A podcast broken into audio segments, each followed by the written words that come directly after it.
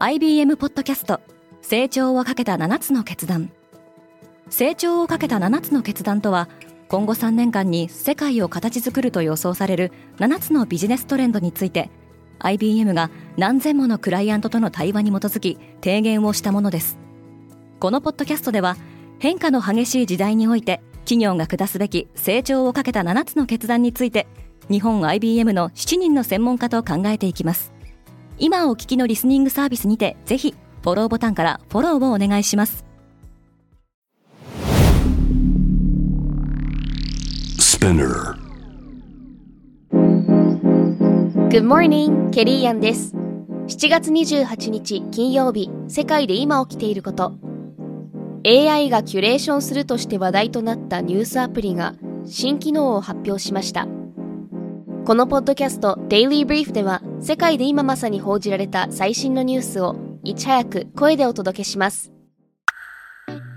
リスナーの皆様の応援により、 Daily Brief Plus をスタートすることができました。ありがとうございます。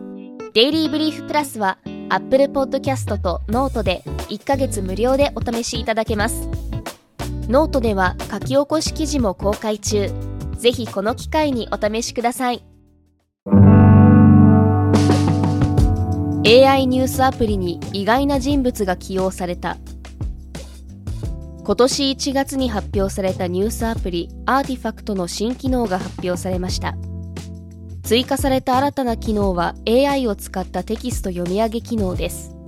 発表によると読み上げる音声にはスヌープドッグとグエネス・パルトロンが起用されており彼らの声による自然な読み上げを期待できるとしています。アーティファクトはインスタグラムを立ち上げメタに売った2人の創業者ケビン・シストロムとマイク・クリーガーによるプロジェクトとして話題を集めていました。ランクルがアメリカに帰ってくる。トヨタは同社の大型 SUV ランドクルーザーの新モデルをアメリカ市場でも販売することを発表しました。大型 SUV が強く支持されるアメリカでランドクルーザーは2021年を最後に販売が終了していました。かつて人気を博したモデルの復活に地元のファンはソーシャルメディアで盛り上がっています。ランドクルーザーはトヨタが1951年から製造してきた同社モデルの中でも最も古いブランドの一つで警察予備隊現在の自衛隊向けに開発されたモデルをルーツに持ちます。トヨタは環境活動家や株主から EV 開発への対応の遅れを指摘されてきましたが新しいランドクルーザーが EV 化に対応しているかどうか詳細は8月2日のワールドプレミアを待つ必要がありそうです。アメリカのトラック運送大手には逆風が吹いている。ウォール・ストリート・ジャーナルはアメリカのトラック運送大手イエローが破産申請の準備をしていると報じました。同社をめぐっては全米トラック運転組合通称チームスターズに加盟する従業員らがストライキを計画。同社と労働者側の協議によりストライキは回避されましたがこうした労働争議でビジネスが中断するリスクにより顧客の流出が続いていました。同社では過去数日で輸送貨物量が80%減少したとの調査報告もあります。イエローが破産すればアメリカの物流にも大きな影響を与えそうです。4万6000年の眠りから覚めた線虫ドイツの生物学者らがシベリアの永久凍土の中で4万6000年にわたって凍っていた線虫を復活させることに成功したと発表しました。この線虫は凍土の中で仮死状態となることで生き延びたとみられています。遺伝子検査の結果この線虫は新種ですでに絶滅した種だった可能性があるそうです。2018年にもシベリアの永久凍土から見つかった4万2000年前の線虫が復活した例があります。大麻を買うなら現金で。マスターカードはアメリカの金融事業者に対しデビットカードでの大麻製品の購入を認めないよう求めています。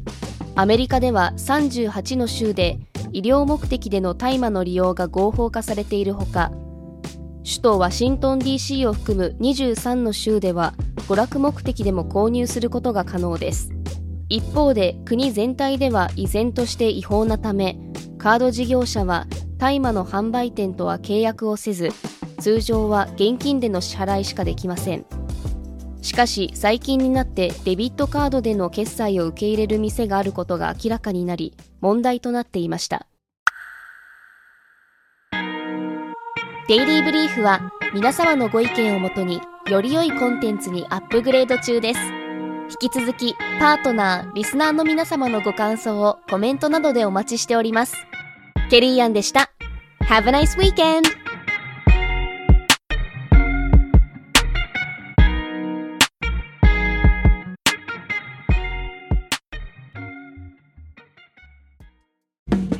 リスナーの皆様より多くのリクエストをいただいている話題のニュースを深掘りしたエピソードを週末の有料版で配信中です。